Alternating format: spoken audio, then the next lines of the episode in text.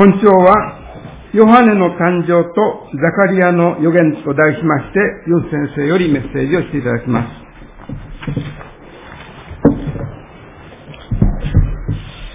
皆さんおはようございます。今日もよくいらっしゃいました。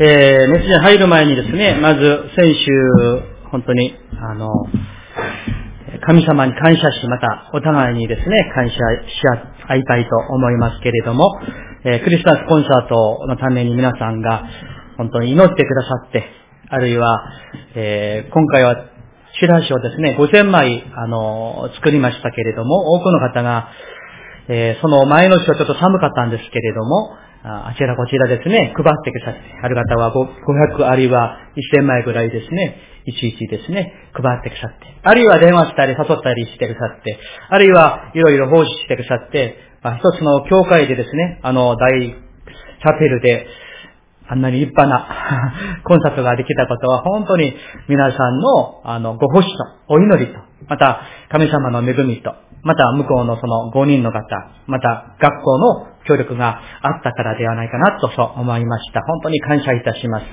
まあ、およそ150人ぐらい出席されたと思いますけれども、今回は特に、あの、チラシを見てですね、来られた方が結構多かった、半分以上だったと思うんですね。全く初めての方々が大勢いらして、本当に感謝でした。えー、このようにして、えー、ね、あの、福音の種をまいて、そして神様が神の時に確実にですね、身を結ばせてくださることを信じて歩んでいきたいと思います。えー、また昨日は、えー、子供クリスマス会があって、子供たちがえー、60ぐらい、ね、60人ぐらい、あの、来てました。教師の皆さんが本当に奉仕して、また、おじの方々も奉仕して、本当にありがとうございました。えー、この時期に、えー、子供クリスマス会をしてもですね、10人、20人来るのもなかなか難しいと言われる時代でありますけれども、こんなにですね、大勢の子供たちが来て、また、あの、今朝の CS の礼拝にも、昨日来てた子供たちがまた来てですね、一緒に礼拝できたこと、本当に感謝いたします。皆さんのお祈りとご奉仕を感謝いたします。ではメッセージ入る前に、お互いにですね、お疲れ様でした。ありがとうございました。おはようございます。合わせて挨拶しませんか？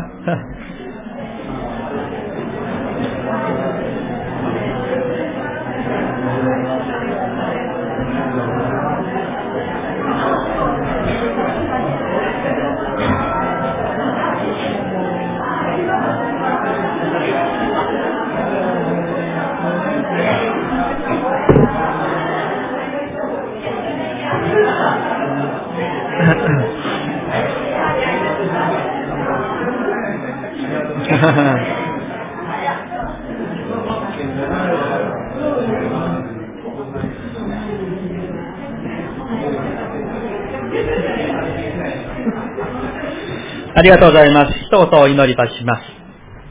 神様感謝いたします。すべての栄光を神様がお受け取りください。また、今から神様の御言葉に耳を傾けます。素直な心、へりくだりの心を持って耳を傾けて神の御声を我々に主を聞かせてください。そして御言葉に喜んで従っていける信仰も主をわし加えてくださいますように。見てに委ねてイエス様の皆によってお祈りいたします。アーメン。はい、今年の、えー、アドベントのメッセージは、特にルカの福音書を中心にしてお話をしていますけれども、今日は、先週の箇所に続きまして、57節から8節80節までのところを見ていきたいと思います。今日はエリザベス、それからザカリアのその話、特にその中で、えー、ザカリアの予言、あるいは賛美の68節から続くそのところを中心にして見ていきたいと思いますけれども、えー、不妊の妻であったエリザベス、そしてもう年を取っていたエリザベスとその夫ザカリア。しかし、聖霊様によって身ごもったエリザベスは、10ヶ月後、ヨハネという、幼子を無事出産しました。この幼子が、後ほど皆さんのご存知のバプテスマヨハネと呼ばれる人になるわけなんですね。ところが今日の、えー、箇所を見ていきますと、まあ、当時の習慣に従って、子供に名前を付けるときに、なんと、この家庭には、天使から付けられた名前がありました。それが、ヨハネという名前だったんですね。そして、その天使から付けられた通りに、ヨハネと名付けることを、その、まあ、意思表示したと言いましょうか。その途端に、このザカリアの口と耳が自由にされていきました。そして神様は、このザカリアを精霊によって溢れるばかりに満たしてくださって、彼が予言、賛美をしたわけなんですね。精霊に満たされたザカリアは、神様を賛美して予言をしました。今日、第一に注目していただきたい点は、賛美と感謝の言葉ということです。賛美と感謝の言葉。まず、68節をもう一度ご一緒にお読みしたいと思います。68節です。ご一緒に、はい。褒めたたえよ、イスラエルの神である主を。主はその民を帰り見て、あがないをなし。アメとあります。褒めたたえよ、イスラエルの神である主を。と言って、主なる神様を褒めたたえるところから、この賛美が、この予言が皆さん始まっているんですね。何から始まっていますか？賛美から始まっている。皆さん、賛美とは何でしょうか？賛美とは何でしょうか？それは、えー、まあ普通に言いますと、えー、何か良いことが起きたから、という、というより前に、神様が神様であられるということのゆえに、そのお方に捧げる褒め歌であり、祈りなんです。これが実は賛美なんです。神様が神様であられること、ということのゆえに、その神様に捧げる褒め歌、お祈り、これが賛美なんですね。ところが一般的にですね、感謝と言ったら、まあ、生活の中に感謝すべき恵みを見つけて、そして受け止めた後、捧げる祈りであると言えるでしょう。あるいは、神様の御業を見極めた後、神様に捧げる祈りが、恵みに対する感謝と言えるでしょう。ですから皆さん、賛美も恵みを数えた結果、起こる感謝も、当然、この二つは祈りの中で切り離すことのできない関係にあると思います。賛美と感謝は。まるで一つ、コインの両面のような関係だと思うんですね。しかし賛美は感謝を先取りするように、神様は神様であることのゆえに起きる私たちからの歌であり、祈りなんです。だから皆さん、いつも感謝に満ち溢れている、感謝でいっぱいしている人は、その口から賛美が流れてくるんですね。賛美が流れてくる。皆さんいかがだったでしょうか？この一週間、皆さんの心から、口からは、感謝による賛美が溢れ出ていましたか？いかがだったでしょうか？いかがだったでしょうか？まあ、一年中そうすべきだと思いますけれども、特にこの、このね、この12月クリスマスを、この迎えるこの時には、心から神様に対して感謝で感謝で満ち溢れて、ね、この口から賛美が溢れ出てほしいんですね、皆さん。ザカリアも、そしてマリアも、まず賛美から始めました。それから、そのお方がくださる恵みに目を留めました。これは大事ですよ。うんまず賛美から始める。そして神様が自分に何を施してくださったのか。その恵みに目を留めることなんですね。そして、感謝へ導かれていくんです。ザカリアもマリアもそうでした。世間的に見るなあの見るならば、マリアもザカリアも感謝できないんですね。そういう都合なんです。しかし彼らは賛美から始めるんですね。そして神様が施してくださった恵みに目を留めて、そしてそれが感謝へ導かれていく。これが素晴らしい信仰ではないでしょうか。そうすると、当然、そこには何が起こるんでしょうか？喜びが起こるんです。賛美、感謝、喜び、これはもう一体なんですね。一つなんです。ですから、賛美のある人には感謝がある。感謝のある人には何がありましょうか？喜びがあるんです。逆に言いますと、賛美がない人には感謝もない。感謝のない人には喜びもないんです。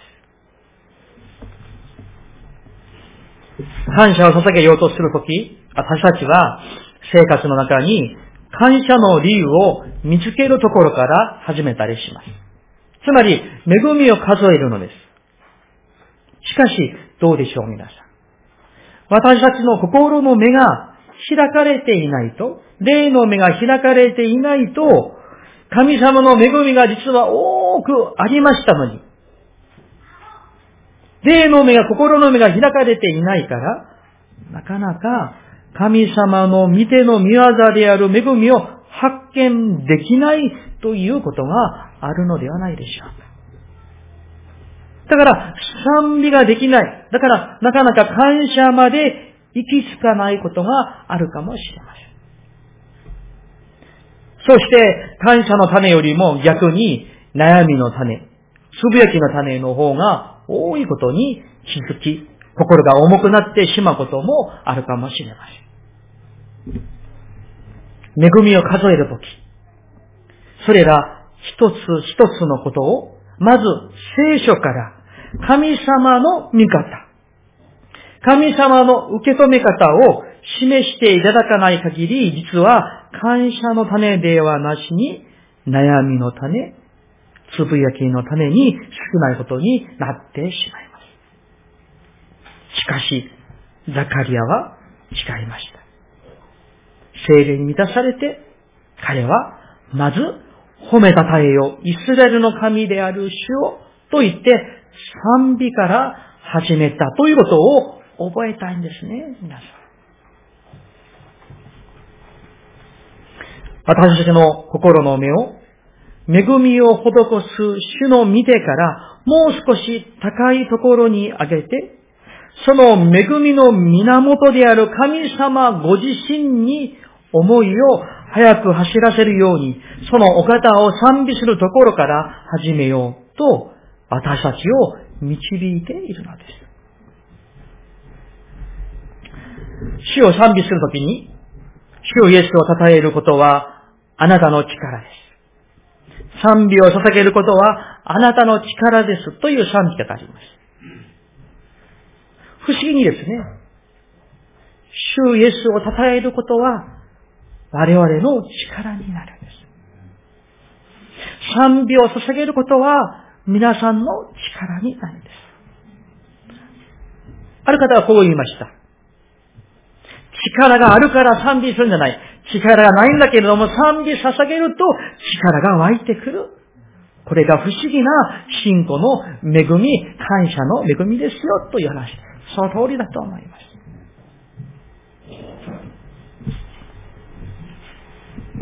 自分の中に、あるいは生活の出来事の中に、感謝の種を探すことができなくなった時、もしそんな時があるならば、その時に私たちはどこに立ち返ったらいいんでしょうか？いや、まあ感謝することないからもう感謝しなくてもいいんじゃないかと思うのではなく、そんな時にどこに立ち返ればいいんでしょうか？それは、聖書を通して、御言葉を通して、ご自身を豊かにお示しくださる神様ご自身に、まず目を向けることなんですね。これが皆さん、信仰生活においてとても大事なことなんです。普段ですね、誰もがなかなか感謝ができない。賛美ができない。そういう時がありましょう。そんな時にこそ、ご自身を豊かに示してくださる神様。恵みと慈しみをもって豊かに祝福してくださる神様ご自身に目を向けることなんです。あえて目を向けることです。そして、神様が神様であるというところから、感謝と賛美の生活を始めるのです。神様に向けたその目を持って、そして、今度は自分自身を見ます。周囲を見ます。あるいは置かれている環境を見ます。そして今まで過去の様々な出来事を見ていったときに不思議と感謝が湧いてくることを経験するんです。ですから皆さん、まず目を神様に向けましょう。そして神様の味方、神様が我々自分自身を、家族を、周りを、主の教会を、この日本をどう見られるのか、神の目線で、神の味方を持って見るならば、誰もが大切で尊い存在ではないでしょう。そしてそこには、どこを見ても必ず感謝の種が、賛美の種があるんですよね。ありますね。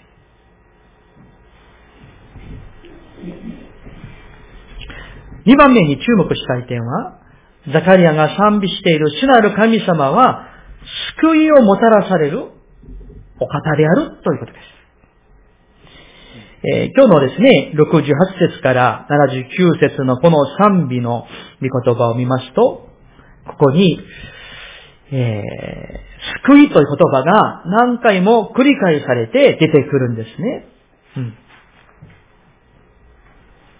例えば、71節この救いは我らの敵からの、すべて我らを憎む者の手からの救いであるとあります。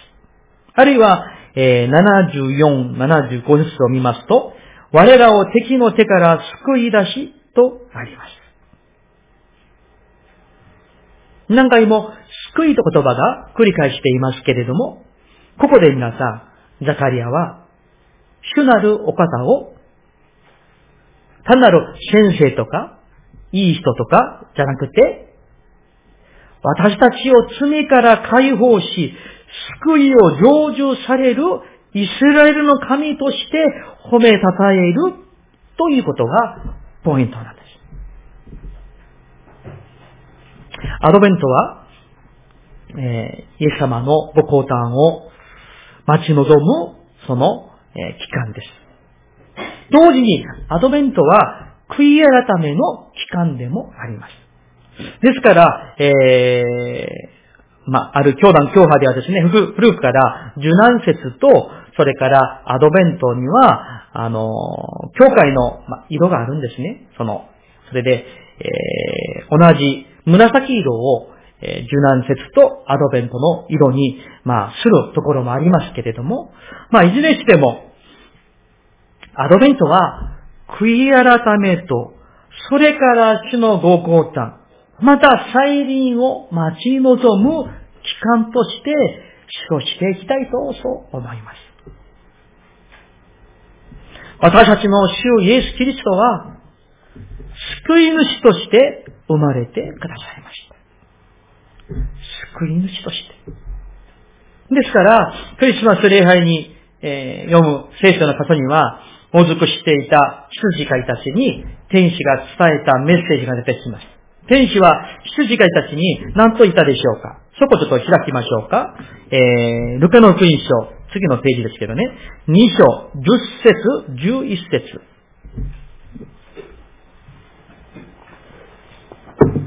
えー、私が10節読みますので、11節を一緒に読みたいと思います。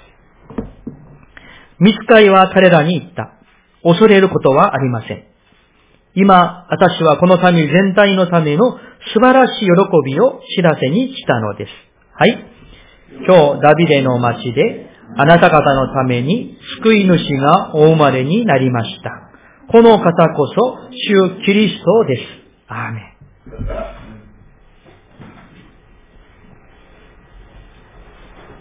聖書には、この救い主が、ベツレームの会話桶に誕生されて、そして最後には十字架にかかって命を捧げられたことが語られています。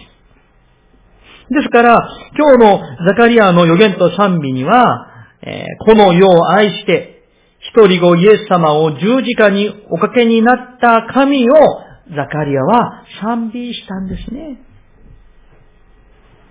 皆さん、このように私たちは救われて、導かれて、神の御前に立たされて礼拝をしています。そして、まあ、時々ですね、自分が礼拝できるのが当たり前のように、当然のように思ったりすることがあるかもしれません。ところが皆さん、振り返ってみますと、私たちは地獄に落とされて当然の罪人なんです。その罪人である、あった私たちに、神様は一人子イエス様を与えてくださいました。神の一人子が全人類の罪をすべて身に受けて、読みにまで下り、そこから復活なさったんですね。そのようにして、私たちの罪を許され、永遠の命を与えられ、本来怒りの子であった私たちを神の愛し子、愛することしてくださったんです。この恵みを、この感動を、この驚くべき恵みを、このアドベントの時に、改めて思い起こして、感謝して感謝して神様に感謝を捧げようではありませんか？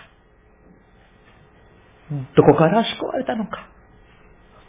どこから命へ導かれたのか？その恵みを。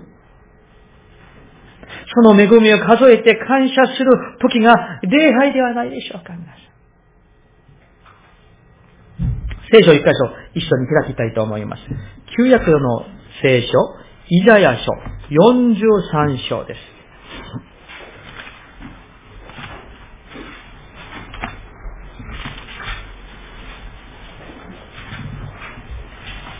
43章。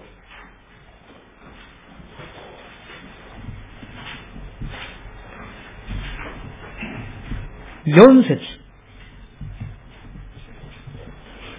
すみません。3節と4節を読みたいと思います。まず、私が3節読みますので、4節をみんなで読みしましょう。1194ページです。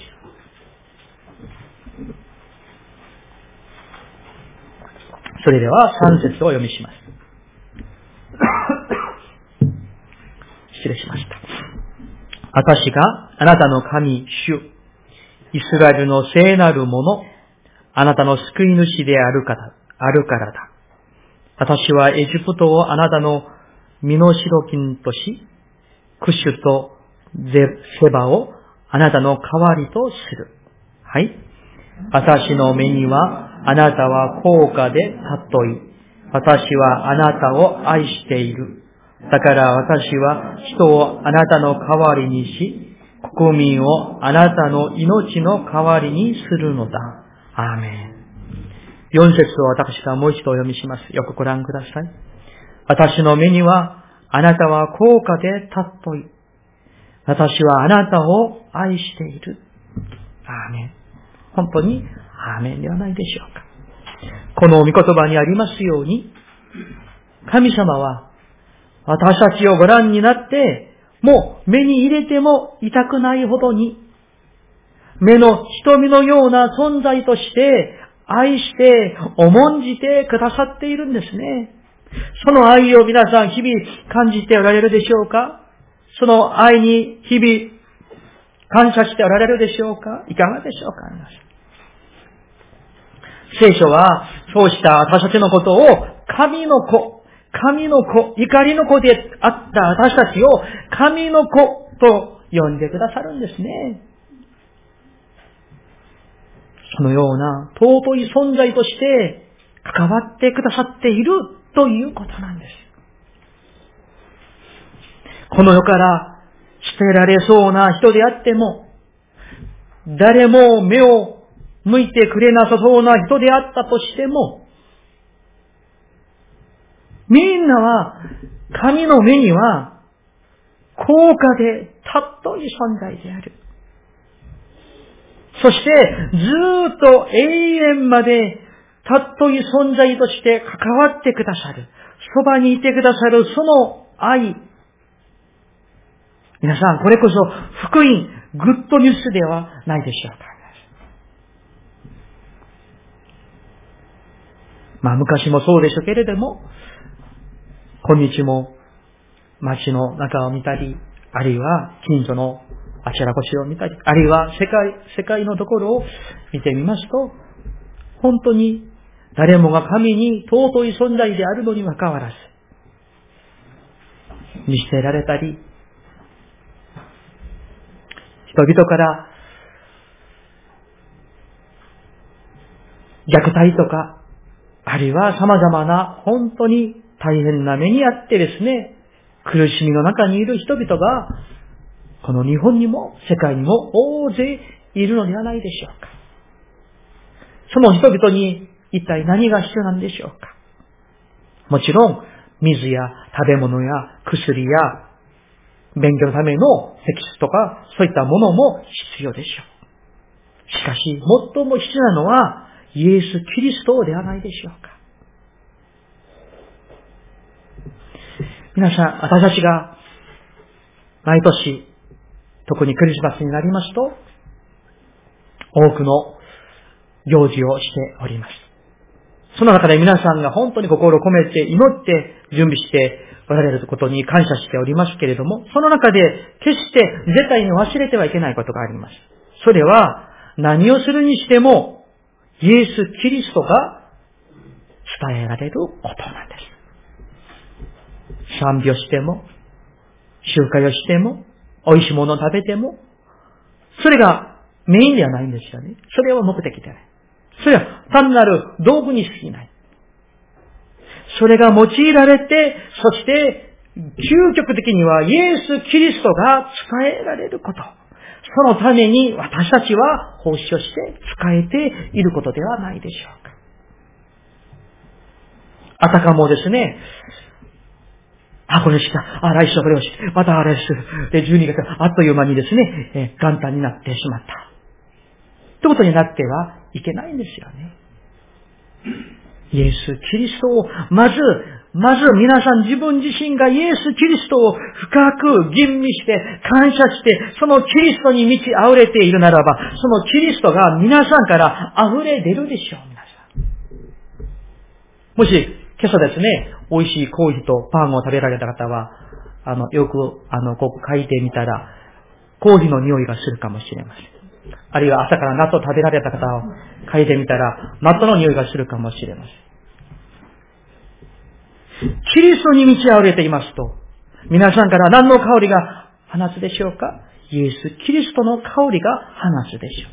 その人に触れますと、キリストが、イエス・キリストがこのクリスマスの主人公であるキリストが伝わってくるんです。そのようなクリスマスを過ごしていきたいと思うのであります。それから、私たちがこのように神の恵みを思う、えー、覚えるたんびにですね、自分自身のことをこれまでの信仰生活を振り返って思ってみるならば、自分の思い通りにまあ、言っていたら、あの時、その思い通りになったら大変だったなと思うことがあるんですね。しかし、思い通りにならなかった結果、これが私にとって最高だった。これこそ恵みだったということがあったのではないでしょうか。私には大勢ありました。その中にですね、日本選挙のために長い間祈って祈って準備していたところ、特にプサに行ってから日本に行けるチャンスが何回かありました。うん、ぜひ来てくださいとか、許可がありますからねとか、その誘いが実際にありました。ところですね、行きたい気持ちはいっぱいでしたけれども、なぜかその道が開かれなかった。思い通りにならなかったんですね。もし、あの時の思い通りに自分が行ってしまったならば、今ここにいないかもしれません。日本にそこに、どこかにいるかいないかもしれません。しかし、振り返ってみたらですね、あ、あの時に自分の思い通りにならなかったのが恵みだったな、と私は思います。皆さんにもきっとそういった恵みがあるでしょう。そして私は神様に賛美を捧げることなんです。最後のポイントに移りたいと思います。ザカリアは、この予言の言葉の中で、神様が与えてくださった救いそのものの目的を明らかにしています。単なる感謝で感謝でいっぱいの賛美ではなくですね、一つ一つ噛み締めてよく読んでいきますと、このザカリアの予言の賛美には素晴らしい素晴らしくですね、神の救いを彼は歌っているんです。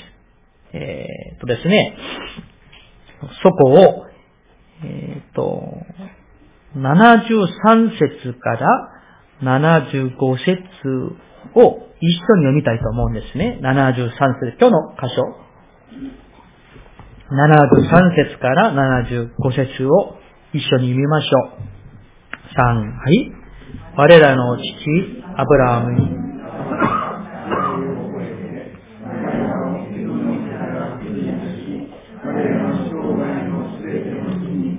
清く正しく恐れなく主の見舞いに使えることを許される。アメえー、この箇所をですね、口語訳聖書を見ましたら、えー、こうなっています。私たちを敵の手から救い出し、生きている限り清く正しく、見舞いに恐れなく使えさせてくださるのであるとあります。皆さん、これが救いの目的なんです。敵の手から、悪魔の手から救い出してくださいました。そして、生きている限り、清く正しく、そして見舞いに恐れなく使えさせてくださる、それが救いなんです。これがイエス・キリストがこの地にお生まれになった目的なんですね。キリストが会話桶に誕生されて、そして十字架にかかられることによって勝ち取ってくださった救いは、目的のない救いではありません。目的がある救いなんです。救って何をするためなのか。神様がなぜ私たちを救ってくださったんだろうか。神の狙いが、目的があるわけなんですよね。それが、この73節、74、5節に書かれているわけなんです。それは、簡単に簡単に圧縮して言いますならば、それは神様に使えるためなんです。神に使えるためなんです。使えるということは、礼拝することなんですね。ですから、救いの目的は何でしょうか神を礼拝することなんです。神様を礼拝すること、それが救いの目的である。私たちが神様を礼拝するものとなるために、神様は罪の罠目から私たちを解き放ってくださったということです。これが縦の関係であるならば、横の関係から救いの目的を見るならば、それは使えることですから、お互いに信者同士が互いに愛し合うこと。そして、隣人、隣人を神の形に作られたものとして、神の御子の命がかかるほどに尊い存在として重んじていく、使えて愛していくこと。これが救いの目的なんです。ヨセフが生まれた後、誰が生まれてきましたか？イエス様が生まれてきました。すべてのものの救い主になるために、すべての人々を救うために、一番低いところに降りてくださいました。それが、家畜の馬小屋の会話を受けてあります。そして、赤ん坊の姿で誕生された理由であります。メッセージを終わりたいと思いますけれども、ある時イエス様は弟子たちにこう言いました。自分は使えられるためではなく、使えるために来たのだと。皆さん、私たちも、このキリストの尊い血潮によって罪許され永遠の命をいただいたものとして、今度は、周りの方々がこの大切な神様からのプレゼントであるイエス・キリストをしっかりと受けることができるように祈り、愛し、仕えていきたいと願います。お祈りいたしましょう。